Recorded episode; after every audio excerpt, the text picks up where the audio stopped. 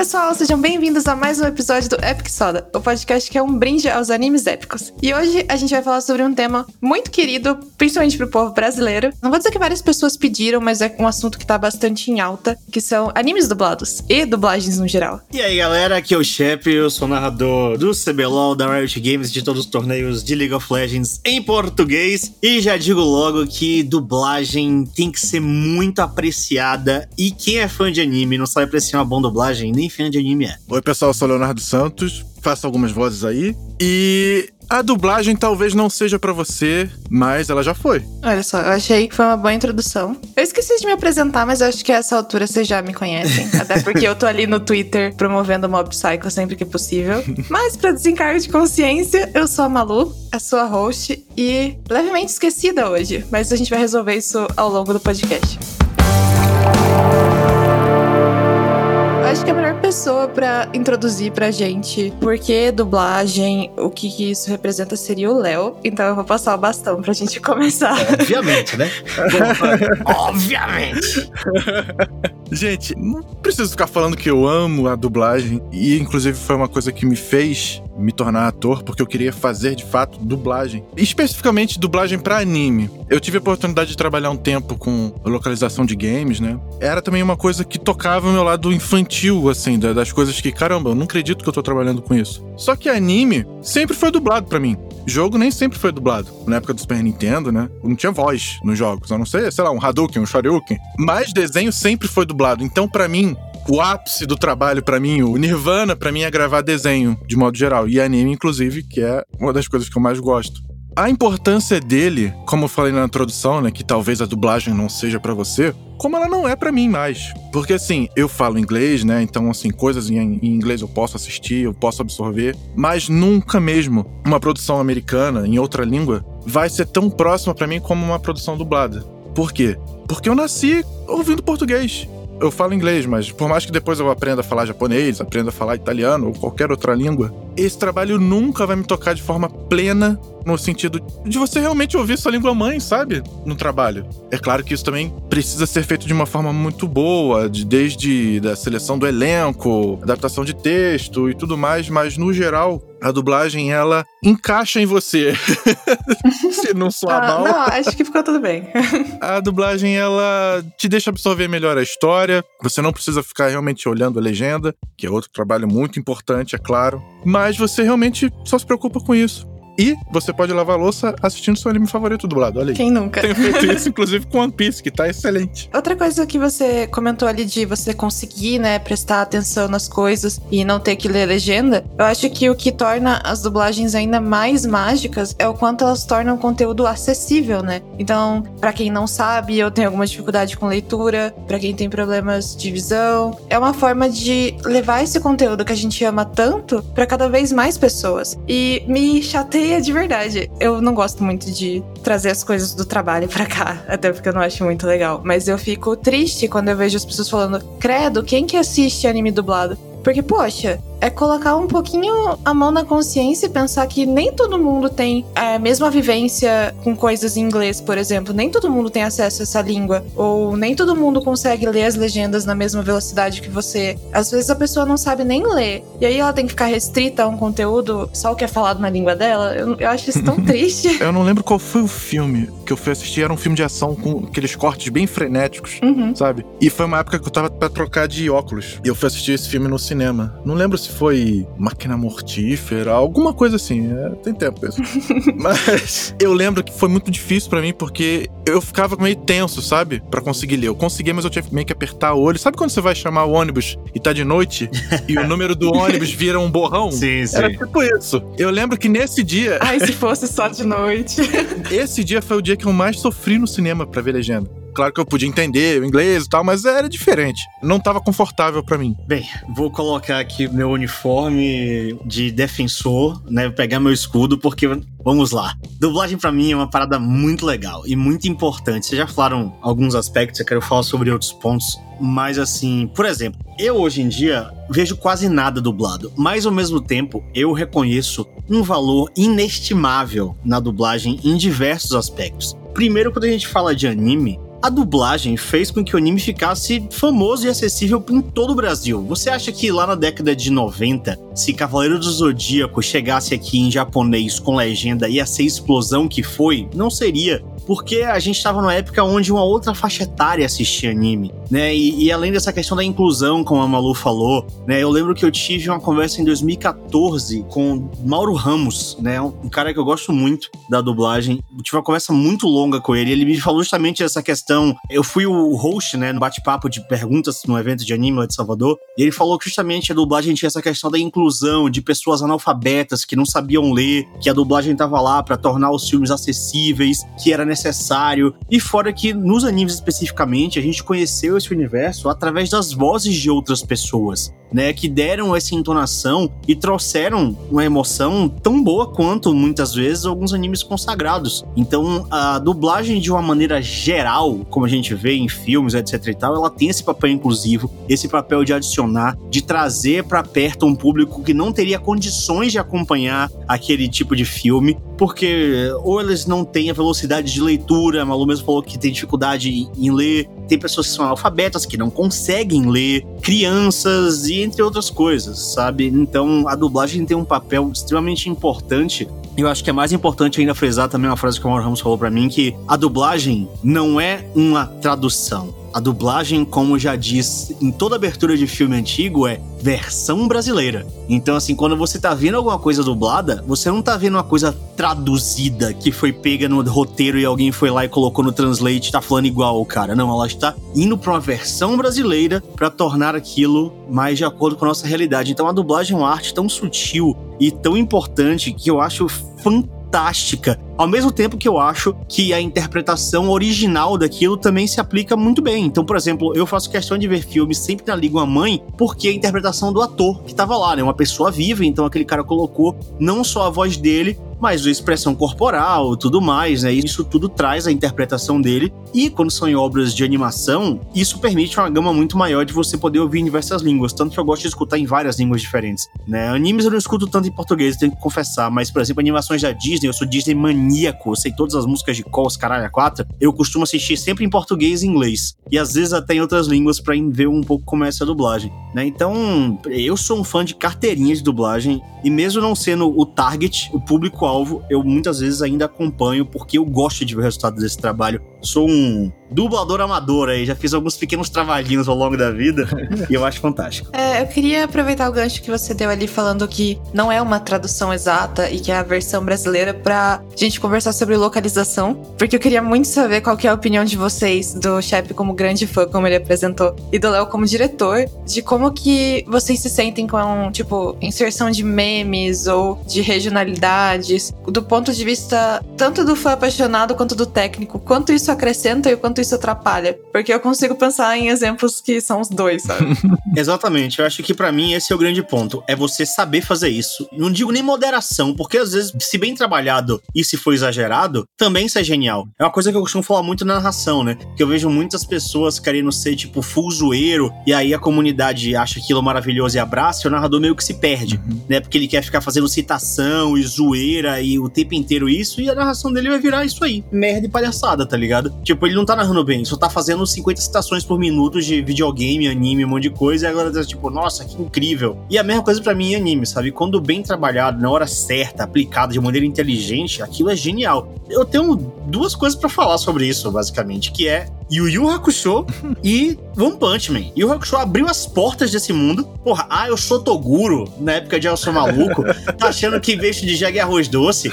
Era sensacional, tinha várias coisas. Várias coisas, incrível, incrível. Não lembro quem faz, foi o Alexandre Moreno que falou sobre a dublagem de Yu Yu, que era tipo uma parada incrível. E, e eu não sei dos bastidores da gravação de One Punch Man, porque eu devo confessar que, pela minha idade, eu não tenho. O Léo é um dos dubladores que eu tô tendo acesso agora, dessa galera mais, entre aspas, mais nova, porque eu, ao longo da minha vida, eu só consegui conversar com esses dubladores bem antigos, né? Com o Mauro Ramos, com a Miriam, o Briggs, essa galera mais antiga, sabe? Então, assim, para mim, eu não sei como foi um Punchman, mas para mim é uma obra de arte, maravilhoso. Muito se fala de localização, né? Que a, a dublagem é uma coisa, a localização é outra. Não, a dublagem sempre foi uma localização. Só que o termo localização veio com a parte técnica, né? De, de enfim. Uhum. A versão brasileira, ela realmente é, é isso, é uma localização. É uma junção de você entender entender qual a proposta do trabalho. Vamos botar um exemplo, um anime medieval. Pega Vinland Saga, isso. É, bem hardcore mesmo, sabe? Não é um isekai, personagens ultra sérios, questões densas, sabe? Você não vai colocar piadinhas atuais. Uhum. É claro que você tem que sempre deixar as falas dos personagens de forma natural. Ou seja, eu não vou falar um coé dentro de um vilão de saga, por exemplo. Sim. Um vambora. Talvez até ah, um personagem que tenha uns trejeitos mais diferentes, sabe? De repente um, um bobo da corte da vida, né? Só pra simular alguma coisa, mas ainda assim você tem que ir cheio de dedo pra não ficar uma coisa atual demais. Agora você vê um desenho com uma proposta mais urbana, tipo o próprio Yu Hakusho, cara, é, a dublagem é a nossa. A forma como a gente fala. Em momentos que eu poderia falar, por exemplo, vou te dar um socão, pô, se tiver boca o suficiente, sabe? Você pode botar coisas que funcionem, tipo, vou arrebentar tua cara, mano. Aí vem essas piadinhas que tem, tipo, no Show, né? Você é grande, mas não é dois. Isso é incrível, cara. É, né? é, é isso tudo. São coisas que a gente escuta no cotidiano. Então, se a gente escuta num anime, claro, que dê pra encaixar essas coisas, vai ser o trabalho perfeito. Não é você chegar e jogar o roteiro pro alto e falar, ah, vou botar o que eu quiser aqui.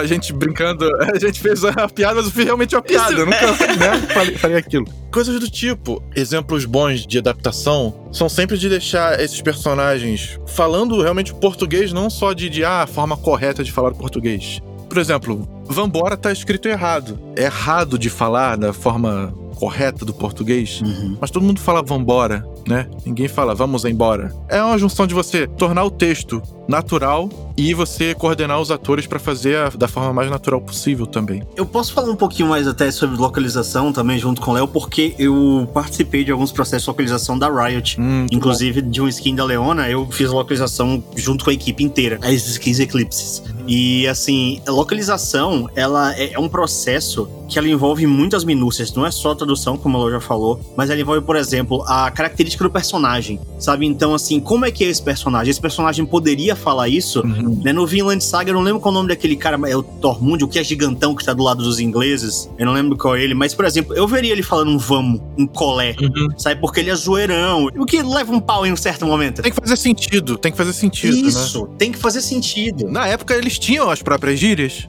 vamos colocar assim. Uhum. Tinha o, o cara que falava de forma polida, tinha o cara que falava de forma suja. Então, a gente tem que trazer isso pra cá de uma forma que fique natural. A gente não vai usar exatamente gírias da época que era uma época que ninguém tem registro de como se falava. Mas se for, de repente, um- uma produção dos anos 70, aí você já pode, de repente, dar uma pesquisada, trazer com o próprio elenco, que muita gente já viveu essa época, pode trazer coisas da época pra cá. O Yusuke em Yu Yu Hakusho, por exemplo, era um trombadinha. Então, assim, Sim, tinha todo sentido do mundo ele falar que nem um maloqueirão, sabe? Que nem ele falar com zero educação. Ele era um cara que, assim, no anime, deu uma atenuada boa ainda, porque no mangá ele era um psicopata. Ele é sujo, ele não é um herói de capa. Sim. Né? Vamos botar assim. Ele não vai falar, vamos resolver este problema. Ele vai falar, ah, derrubou, comigo é pênalti, derrubou é pênalti, entendeu? Ele te vai merendar na picuda. trazer o significado da coisa, mas com a forma que você acha que funcione melhor. Ah, o Kurama responderia de outra forma. Ele fala de forma natural, mas ele não tem tanta gíria assim. Sim.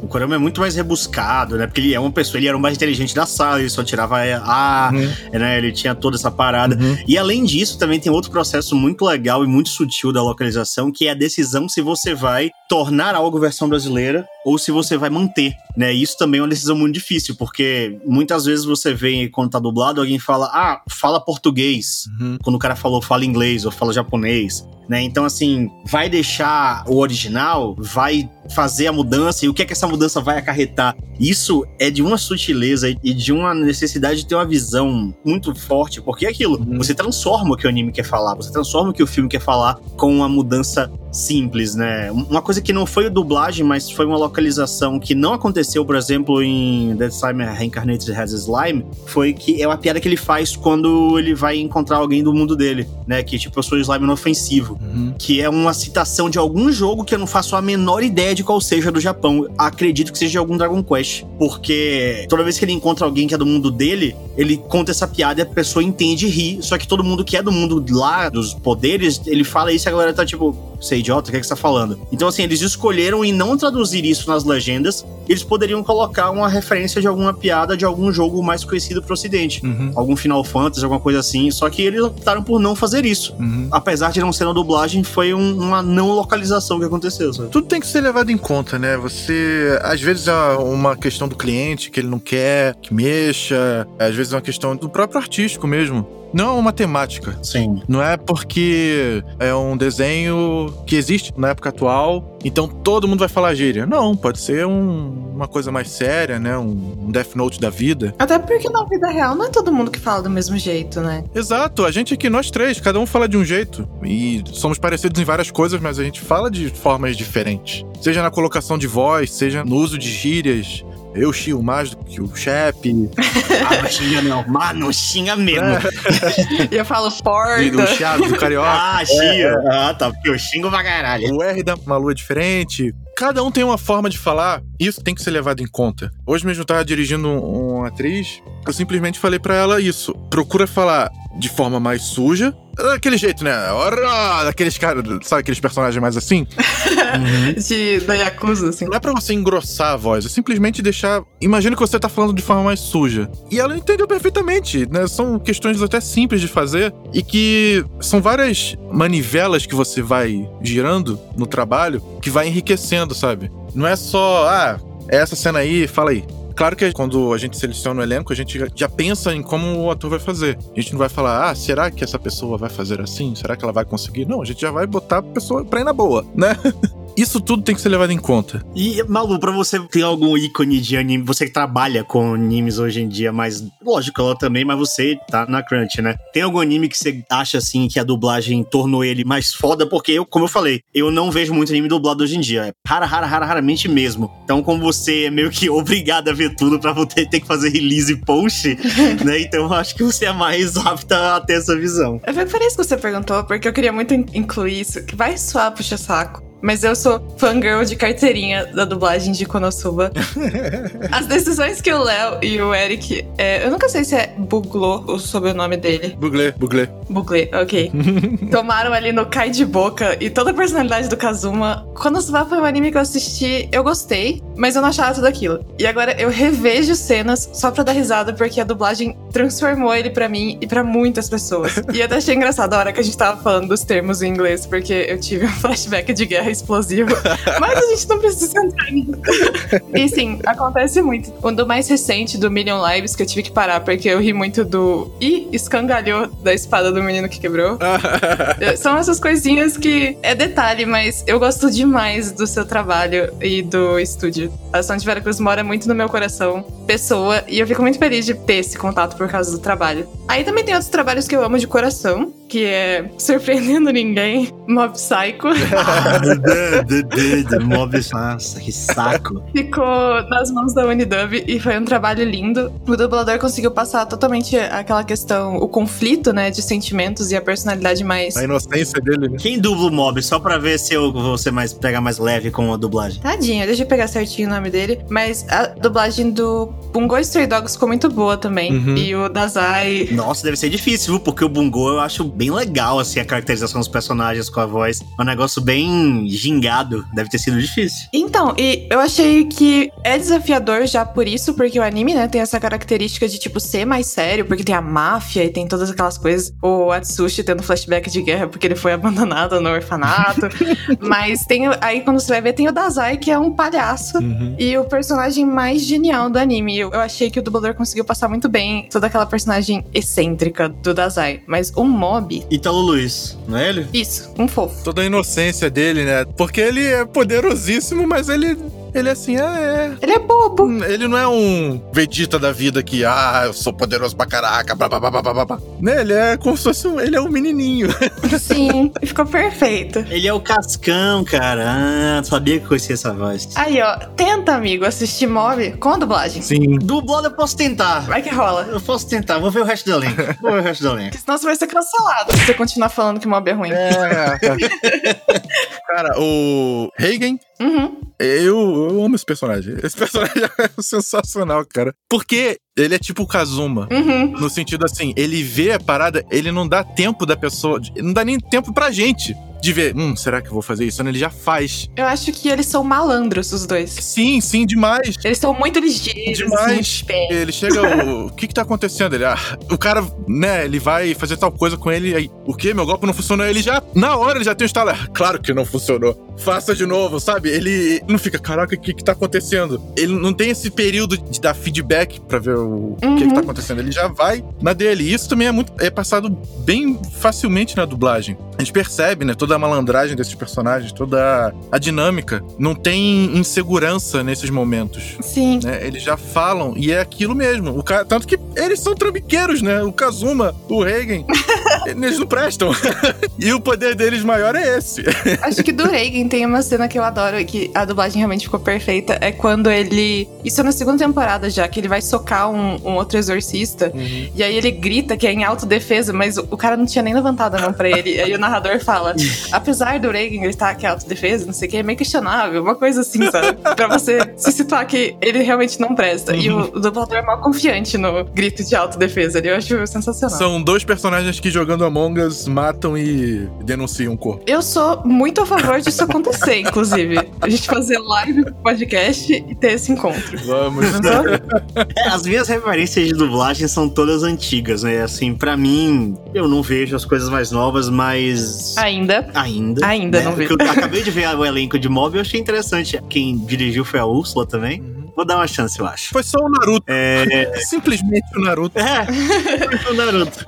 E o Goku jovem. É, só. E assim, para mim o grande ícone é e sempre será Cavaleiros, né? Porque Cavaleiros, ele foi responsável por dar rosto pra essa galera. Uhum. Isso aqui que a gente tá fazendo agora, né? Falar, tipo, ah, é a Úrsula, e a gente saber quem é a Úrsula, e tipo, ah, saber quem é o Léo, saber quem é todo mundo que a gente citou anteriormente, né? Uhum. Tipo, isso nunca acontecia antes. Assim, nunca. E Cavaleiros tirou a galera de trás do microfone e colocou na frente. Foi o anime que fez os eventos começarem a chamar dublador para evento, foi o anime que fez as pessoas começarem a conhecer o rosto. Eu sei o elenco inteiro de Cavaleiros, assim, de cabeça, sabe? Até com Cavaleiro de Ouro. Porque teve um impacto muito grande, eu acho que teve um trabalho de dublagem muito bom com o passar do tempo, as vozes encaixavam direitinho. Foi uma parada que foi incrível e eu acho que foi o anime que fez as pessoas começarem a se interessar mais por dublagem uhum. e deu esse pontapé inicial, né? Eu acho que, assim, a minha grande referência de dublagem é Cavaleiros por tudo que ele fez pro cenário de dublagem no Brasil, assim. Eu até queria aproveitar esse gancho, porque eu descobri uma coisa essa semana que eu fiquei muito chocada. Hum. É, aqui para divulgar as dublagens e até para ter mais contato com os estúdios, justamente por ser uma galera que eu admiro e gosto muito, a gente tem postado videozinhos curtos dos dubladores mandando um oi, falando: Ah, eu vou fazer a voz do fulano, espero que vocês gostem. A gente pede foto, direto o Léo manda foto pra gente fazer os posts. E o pessoal gosta de estar em contato e de Sim. meio que dar a cara ali, né, pro personagem. Mas eu descobri que na Alemanha não é bem assim que tá tudo bem o dublador colocar o nome dele e aparecer numa matéria, por exemplo, quando a gente vai anunciar, mas às vezes eles até usam pseudônimos e não gostam de pôr foto. Então, enquanto a gente tá preparando os arquivos, né, para ter as fotos dos dubladores e marcar no Instagram, tô sempre correndo lá para marcar as, as arrobas de todo mundo, tem outras culturas que não são assim. E eu acho que isso veio também muito dessa época do Cavaleiros e da popularização. Eu até queria saber como vocês, pessoas públicas, se sentem com isso, porque eu achei muito. Uau, você não quer aparecer? Que estranho. É estranho, porque assim, é, eu fiz dublagem porque eu não queria aparecer. Assim, eu não queria. Justo. Né? e muita gente faz e fez justamente por isso. Inclusive, hoje eu tava falando isso com um dublador, que ele diz que na, na rede social ele ninguém acha ele pelo nome. Só quem conhece mesmo. Ai. Não vou falar aqui porque ele não vai querer ser achado. Mas. eu sei quem que é, depois é, eu confirmo com você. É, você sabe, você sabe sim. Ai, gente, eu, eu desmarco ele das coisas. Não, não, mas ele já desencanou. É ele só não deixa fácil, entendeu? Ah, então tá é, bom. É, que susto. É. mas é tipo assim, então, como se, por exemplo, se meu apelido fosse Narizinho e meu nick fosse Narizinho e. Quem sabe, sabe. É, é é legal que a dublagem ela sempre se adaptou de forma técnica e de forma a abraçar todo o conteúdo que ela tem disponível para fazer funcionar. Por exemplo, Cavaleiro do Zodíaco foi feito numa época, e o Hakusho foi feito em outra época. É, Cavaleiro do Zodíaco ainda é feito, né? Mas assim, o, a saga principal. É, a saga principal foi, não lembro se foi 86, 89, 89 eu acho. Uhum. E a saga de Hades foi nove anos depois. Que já são duas produções completamente diferentes. Uhum. Mas, claro, excelentes e tal. Mas o. Você vê, por exemplo, Sentais antigos. Tudo era alguma coisa do diabo. é o Satanás da Via Láctea. Sabe? Eu lembro até da época que eu trabalhava na Level Up, que tinha muito trabalho chinês, né? Minha tradução que vinha do chinês pro inglês, depois do inglês pro português. Então tudo era a espada do demônio bebê do cisne. Aí eu, caramba, é, não fazia sentido isso, né? Aí você vê, porque na verdade era um, era um, um kanji que servia para as duas coisas, mas aí você tinha que ver mais ou menos, mas era. Deu pra entender, né? Sim, isso, aí a galera tacava o foda-se, em vez de procurar qual era a tradução naquele caso, botava todas as traduções possíveis numa palavra só. É, não, não, não é questão de exatamente de botar o foda-se, mas é de usar o que tem de informação. É, você tipo, vê. Porque naquela época era difícil achar a tradução, não é hoje que tem um é. Google Translate. Hoje, além de você ter isso, você tem acesso a milhares de coisas, sabe? Várias vezes eu tô numa produção, seja anime ou não, e alguém fala, ah, é tal coisa. Eu falo, o que, que é isso? Nunca ouvi falar dessa coisa. Eu vou no Google, em 10 segundos já sei. Então, assim, numa época que você só tinha dicionários. Você pode mandar um WhatsApp pro cliente, no caso mais extremo de todos. Antigamente você tinha que fazer uma ligação, é. sei lá, pros Estados Unidos, tá ligado? Pra perguntar um negócio. Mandar carta, pedir referência, Sim. do que seja. Ou então, ah, essa coisa só no final da temporada é falada e você vai e tenta consertar. São várias coisas assim. E a dublagem, ela sempre fez isso de forma. Porque a dublagem, ela meio que maqueia também bastante coisa, né? Você pode ver que. Ninguém vai ouvir a dublagem e o áudio original ao mesmo tempo. Uhum. Então, assim, você você tem que deixar aquilo de forma clara e que nada pareça fora do lugar. Nada pareça sem sentido. Porque vai saltar na tela, assim, coisas como Oi, tudo bem com você? Aí a pessoa responde: Quando? né? Aí você vai ver no texto original alguma coisa que faz sentido, mas na verdade, em vez dele falar assim, quando? Era só botar um claro, alguma coisa assim. Claro, passa por momentos de revisão e tal, mas pode acontecer de de repente, ah, recebeu uma cena nova, e aí a gente só vai dublar essa cena nova, a pessoa só dubla essa fala, e depois que vai ver que não tinha nada a ver com a cena anterior. São várias formas de se trabalhar, mas no geral, hoje vem tudo inteiro. A não ser essas produções mega ultra, tipo Game of Thrones, que vem sem efeito especial, depois vem com efeito especial, outro corte. Mas também, pelo menos eu acho, né, que tem guias, né, que você pode. É, eu fiquei pensando porque recentemente você trabalhou no Onyx Equinox, uhum. pela Crunch, né? Uhum. E como era de cultura maço-americana, me perdoe se eu pronunciei errado, tinha muitos nomes e muitas coisas que era importante manter, né? Eu fiquei uhum. muito pensando nisso, a hora que você falou do problema dos kanjis e dos ideogramas uhum. chineses terem feito aquela tradução toda Sim. cheia de palavras que não faziam sentido. Tem guias que, tipo, se, acho que é hoje em dia, viu? Porque, nossa, pela quantidade de coisas que eu conversei nessa época, assim, pra mim o cara que eu mais conversei na vida foi o Mauro Ramos. E eu também estudei muita coisa sobre dublagem porque eu sou muito fã. Eu antigamente vinha, o áudio era por cima, não tinha momento de silêncio que nem é hoje, tipo, você fala aqui agora na minutagem 15:35, 42 e depois 15:35, 70. Não, tipo, era tinha uma fala por cima, Cavaleiros mesmo ela vinha dublada em espanhol e tinha que falar por cima do espanhol do cara. E não tinha muito cuidado dos clientes antigamente. Eu acho que hoje deve estar tá bem melhor, né, Léo? Não sei. Sim, sim, sem dúvida. Porque é aquilo que eu falei, a dublagem sempre foi uma coisa artística, né? Mas hoje ela é cada vez mais técnica no sentido de ah, vem um retake que um frame que tem alguma coisa ali e você pode inserir simplesmente sem mexer no filme todo, sabe? Uhum. Você não precisa regravar uma coisa às vezes tem uma cena que tem nós três aqui falando. Numa dublagem antiga, a gente, se tivesse uma coisa errada, teria que nós três regravar essa cena. Não daria só para mim inserir. Hoje, cada um tem sua pista. Se tiver um estalo que precisa ser removido, seja um plugin que consegue tirar, ou a gente regrava só esse pedacinho. Tem momentos que a gente trabalha com coisas antigas. A gente fez o Cobra Kai uhum. e a gente inseriu dublagens dos filmes antigos. Só que o que a gente tinha? A gente só tinha o filme antigo, o áudio corrido, não tinha os áudios separadinhos, né? Ator por, por ator. Então, Exatamente. Então foi assim, foi bem complicado em alguns momentos, porque, claro, tinha o, o ator do Sr. Miyagi falando e, por sorte, ele sempre fala monólogos extensos e que dá só pra tirar e colar, né? Agora, por exemplo, uma cena, o Lawrence e o Larusso falando, um falando com o outro, não daria para tirar o áudio de um só, né? Então, a gente colocou o áudio certinho e tal, e em alguns momentos tinha um segundo filme até que tinham trocado e tal, o ator, mas a gente conseguiu dublar e ficou maquiado ali, pareceu, aí botou um filtro para parecer que é dublagem antiga e não é e tal, e a mágica acontece. o Chaves que fizeram lá no, no estúdio também, não faria sentido ter uma dublagem limpa, né? Assim, com áudio mega potente. A imagem é daquele jeito, com aspecto artesanal, né? Não tinha uma remasterização Chaves em 4K. Então não tem por que você botar uma dublagem toda limpa assim. Aí eles botaram um filtrinho que deixava um áudio mais abafado para parecer antigo, então você não consegue nem notar o que, que é novo, o que, que não é. Isso é maneiro. Sim, isso tudo faz parte da dublagem, porque a gente pensa que é só gravar, interpretar. Não, isso tem toda a questão técnica do povo de revisão, filtros, de mixagem, isso tudo torna a dublagem essa coisa. que não é uma matemática. Realmente, todo o trabalho tem que ser analisado e feito de forma diferente. Não é só realmente gravar, nivelar os áudios e foi. Respondendo aquela pergunta da Malu lá atrás, que ela perguntou se a gente, como figura pública, se gosta ou não associar a imagem, nos meus casos que eu fiz, não tinha muito como desassociar, porque eu até hoje só dublei eu mesmo. né? Então, não apenas um show da Cartoon Network eu me dublei, né? Era eu mesmo, tinha a minha cara lá. Caraca. Então era tipo, era eu sendo eu.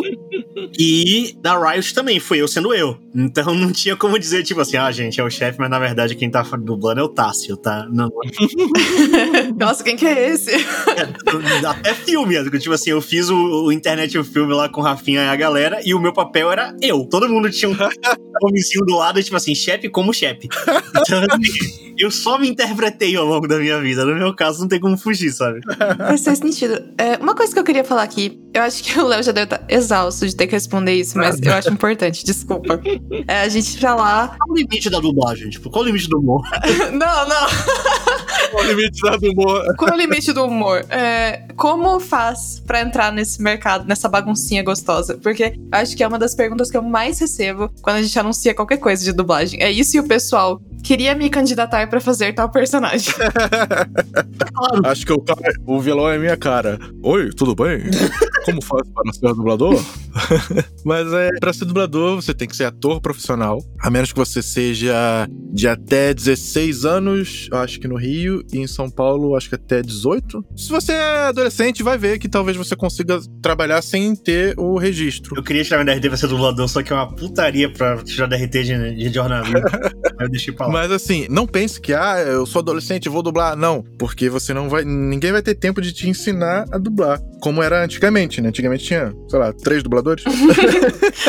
então, é, muita gente ia lá, né, de teatro, fazia teste, porque realmente o trabalho de, de dublagem é interpretação. Mas é claro que você vai aprender a técnica da dublagem, né? Ver como marcar as pausas, entender como é, né? Porque é um trabalho esquisito. Você tem um microfone na sua frente, um texto na outra, na outra frente, ó. Um texto na sua frente com o microfone e a tela lá na frente que o cara só vai falar cena tal, ensaia. E ele não vai ter tempo de te- ficar te ensinando como fazer isso. Então você tem que buscar um curso de dublagem. Acredito que só tenha no Rio de Janeiro e em São Paulo, nessa região. E os maiores estúdios também estão no eixo Rio-São Paulo. Não ache que, ah, minha voz é bonita, eu preciso fazer dublagem e trabalhar com alguma coisa do tipo. Porque não tem nada a ver. A voz bonita é a voz bem interpretada. Claro que tem gente que realmente tem a voz bonita pra caramba. Não é meu caso, né? Eu falo sujo, falo, falo enrolado. Mas na hora de interpretar não sou eu, né? É o personagem. Então eu tenho que saber interpretar esse personagem, eu tenho que saber respirar com esse personagem, falar como ele fala.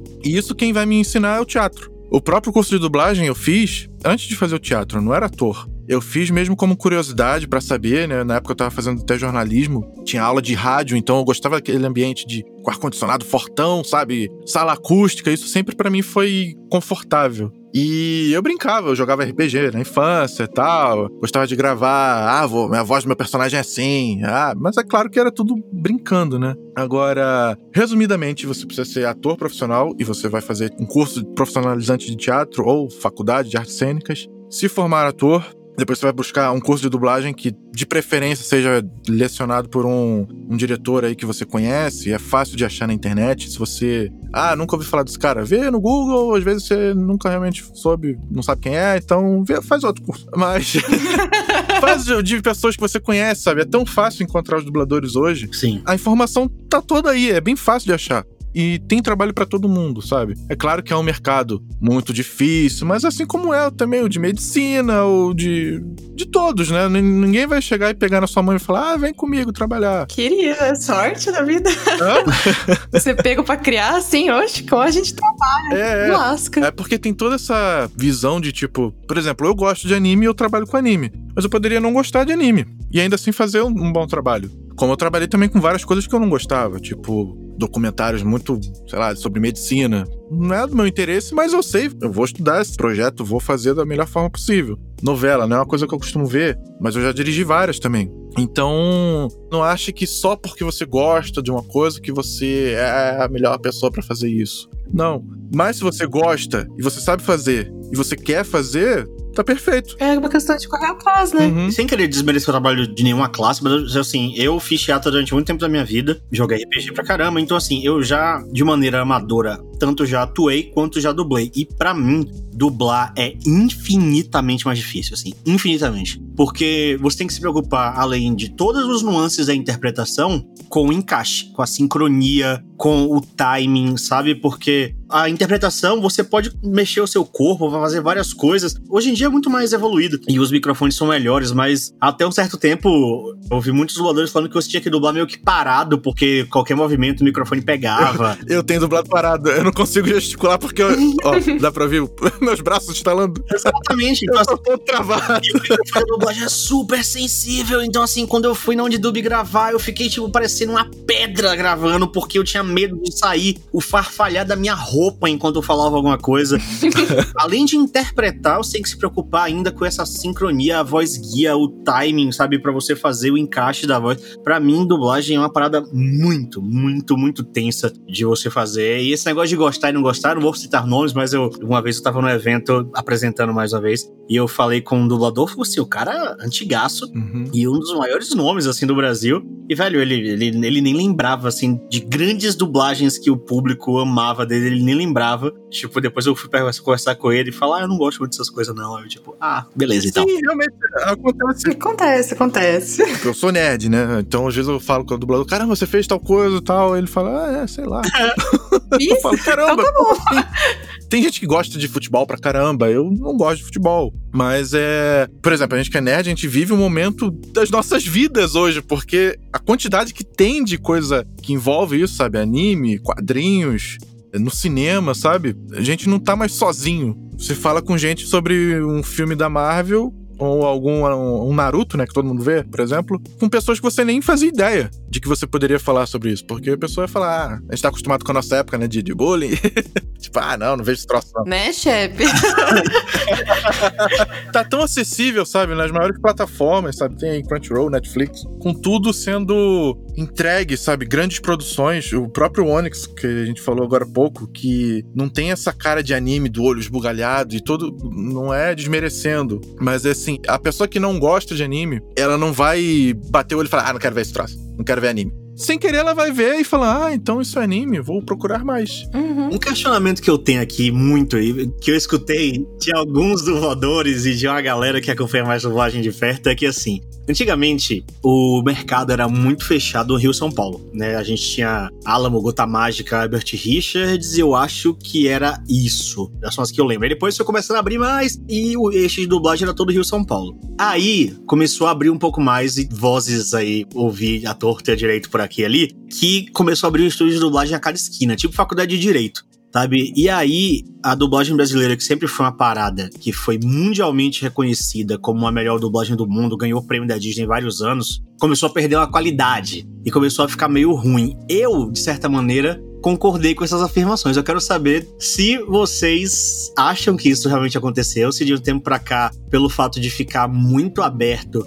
e abrir um estúdio em qualquer esquina por aí, se ficou realmente ruim a dublagem, ou perdeu um pouco desse nível, ou se é balela de gente que era hegemônica no mercado e, e perdeu espaço. E se não quiserem falar também, porque é um assunto delicado.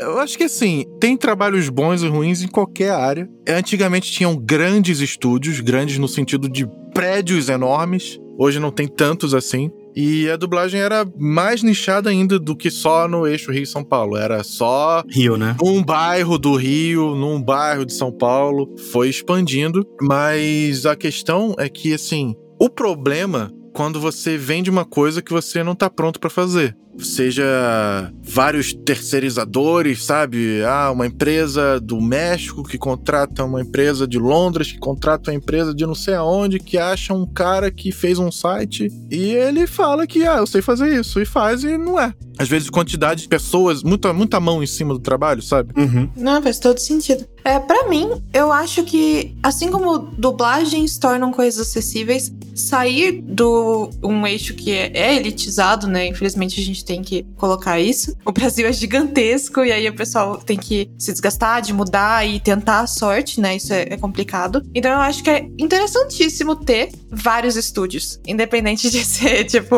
a unisquina da faculdade de Direito. E acabam saindo talentos, assim, inesperados desses lugares também. Então, eu sei que tem gente que critica. Desse lugar que você citou e a gente censurou. eu nunca tinha ouvido, mas eu já escutei reclamações de outros três. Também nunca tinha ouvido, não. Isso é um cara gigante, depois eu falo quem foi. mas eu acho que é importante, sabe? Porque é, renova, traz perspectivas novas, tem vozes novas que podem agregar muito. E é igual o Léo falou: tem pessoas boas e pessoas ruins. Tem social medias que vocês gostam mais, eu, e que vocês gostam menos. Então, assim. É aquilo, é, não é porque às vezes aparece um lugar bizarro que faz um trabalho bizarro em algum lugar que isso vai acabar com o mercado. Uhum. Porque é meio que aquilo, a gente se garante. É, você não vai nivelar por baixo, né? As pessoas vão assistir as coisas depois. Não é uma coisa escondida. Uhum. Por mais que seja uma coisa feita às escondidas, uma hora ela vai ser exibida. Então. Mas é contrato, né? Não, não, exibida que eu digo é. Vai ao ar. O público vai assistir. né? Sim. É, é. Eu acho que a gente tem que fazer uma edição 2 disso aqui, porque eu, eu ia encerrar com uma polêmica cabulosíssima, mas eu vou deixar pra versão número 2 aqui, porque. Ai, meu Deus.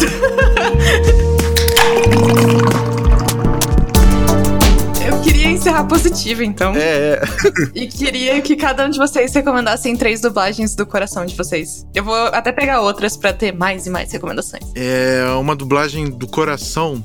Pra mim, vou falar Death Note. Não só porque eu consegui gravar também, participar, mas é porque tinha sido um, um anime que eu tinha acabado de assistir e eu tava trabalhando numa empresa, né, que foi a Cinevídeo. Tava trabalhando muito lá, tava no início de carreira e de repente, do nada, eu vi esse trabalho sendo feito e eu sendo escalado pra participar dele. Isso foi pra mim inacreditável. É, Ficou um trabalho excelente, né? Você vê Jorge Vasconcelos dirigiu, aí tem Zé Léo fazendo Light, Cantu fazendo L. Ficou, foi incrível. Foi de uma época que não tinha anime no Rio, praticamente. E outra, Cowboy Bebop, o filme. Que é uma produção, eu acho que o Shep também é um dos favoritos, né? Nossa. É? E, assim, eu gosto tanto que eu já tava acostumado com as vozes em japonês. Às vezes eu escuto o- em japonês, aliás, e em inglês também. Então, ver aquilo, caramba, isso também pode ser feito em português, sabe? E tá perfeito, assim, tá maravilhoso. Não teve essa estranheza de tipo. Porque assim, por mais que a dublagem fique boa, você já tá acostumado a ouvir uma coisa, você ainda vai ter esse momento de virar a chave, né? De entender que aquela é a voz que você tá ouvindo agora. E não tive isso. Simplesmente pra mim era aquilo, sempre foi. E esse é o momento em que você vê que a dublagem foi feita tipo Chaves, sabe? Pra mim todos falam português, sempre falaram português, não tem espanhol. Esse é o momento da dublagem perfeito, que você não percebe que pararam pra gravar aquilo. Simplesmente é aquilo e sempre foi. Justo. Quer falar, Malu? Eu vou, então. Que daí Eu já sei os meus. você fala e eu encerro. Queria começar com Tanya the Evil. Foi feito no Van Marken. Uhum. Eu nunca li- sei se falo certo esse nome. Mas a Tânia, a dubladora que fez a Tânia, conseguiu Pamela. dar a loucura excêntrica pra ela. Eu achei que ficou A sensacional. Pamela é incrível. Foi muito legal porque tem o filme também. E aí ficou tudo dubladinho. Então eu até recomendei pro Shep também, pra ele voltar pras dublagens. Sim. Eu também queria recomendar ReZero, que eu tô torcendo muito pra ter uma segunda temporada, porque eu quero ver quem vai fazer a nossa bruxa da avareza. e todas as bruxas eu acho que seria sensacional. E trouxe também, conseguiu trazer aqueles momentos de tensão, equilibrar a modernidade do Subaru vindo do mundo real, né? O nosso mundo, pra esse mundo de fantasia. E o meu último, Recovery of an MMO Junkie, que quem me segue há mais tempo me acompanhou assistindo em 2017, que era a minha novelinha favorita de sexta-feira. E é um anime sobre uma menina que joga muito MMO. E ela é uma NIT, né? Que ela não tem emprego nem estuda. E eu achei muito bom como conseguiu equilibrar os termos gamers do- e trazer pra nossa realidade. Até mesmo o NIT, se não me falha a memória agora, né? Não foi traduzido, mas conseguiram colocar bem ele ali. Ia ser melhor que colocar nem nem, né? Que a gente fala que é o nem estuda nem trabalha. Mas enfim, são esses três que eu queria. E aí acabou sendo da Van Marken, da Sons de Veracruz e da Unidub. Recomendações pra todo mundo. E Bem, pra quem não tinha quase nada, eu vou citar bem mais, assim, eu- porque assim, eu quero separar por categorias. De anime, eu não vou fugir do que eu já tinha falado, eu vou ficar com Cavaleiros e Yu Yu, que pra mim foram obras-primas. E além disso, eu não vi muito anime dublado depois disso, confesso. Ainda. Ainda não é minha praia, mas daria uma nova chance. para o universo dos filmes, dos filmes com pessoas, eu tenho que recomendar aqui O Máscara, uma dublagem maravilhosa, para mim, melhor em português do que em inglês. Né? Um trabalho excepcional. As Branquelas. Foda, foda, foda, foda. Dublagem. Icônico, icônico. Ico- não, o filme é icônico e a dublagem é icônica. E um empate técnico, o Grinch. Mais um de Jim Carrey. O Grinch, o Máscara e as Branquelas, pra mim, três filmes fodas. E pra mim, na categoria O Concur, que é melhor do que tudo aquilo que, assim, sempre, qualquer coisa, é, é Disney. Qualquer animação da Disney é um espetáculo de dublagem, né? Eles sempre se preocupam muito com a qualidade. A única exceção pra mim que foi mal dublado da Disney foi. Não foi mal dublado tudo, vai. Foi uma ótima dublagem, só que Luciano Huck, pra mim, enrolado, foi terrível. Terrível como fim, foi péssimo. né? Assim, é uma única dublagem da Disney. E o personagem que eu não gosto, porque até quando eles chamam gente famosa, eles têm um cuidado muito grande em orientar a pessoa e trazer pra parada certa, tá ligado? Como, por exemplo, casos como o Como Olaf, né? Pra mim ficou muito bom. Teve outros casos de, de pessoas na Disney dublando em inglês, mas o Robin Williams como gênio ficou muito bom também. Né? Mas pra mim, tudo que a Disney. Assim, eu sou Disney maníaco, eu sou muito suspeito pra falar, mas pra mim, tudo que a Disney faz, assim, é perfeito. Então, fico com essas dicas aí de áreas diferentes. Então é isso, pessoal. Muito obrigada pra quem escutou até aqui. Eu queria lembrar a todos que esse é o nosso último episódio antes do Natal. Uhul. Então, se vocês quiserem deixar suas felicitações, a gente vai fazer uma pequena pausa de duas semanas e volta em janeiro pra poder descansar também e aproveitar com a família. Então, eu queria muito agradecer, aproveitar esse momento natalino, a todo mundo que tá acompanhando a gente aqui nas redes, deixando os feedbacks. Tem sido uma experiência muito divertida e eu tô realmente encantada com todo o carinho que a gente tem recebido. Então, muito obrigada, um Feliz Natal e boas festas pra todo mundo, com muito amor, paz e um 2021 melhor do que esse ano cagado. Pelo que teve amor a de gente. Deus. Pelo amor de Então foi Deus. bom, teve essa pérola aí. 2021 vai ser soda. Ha. Olha aí, olha aí, olha aí. Feliz Natal e um bom ano novo pra vocês. Não sejam que nem o Grinch, sejam que nem a dublagem do Grinch. Muito boa. Isso.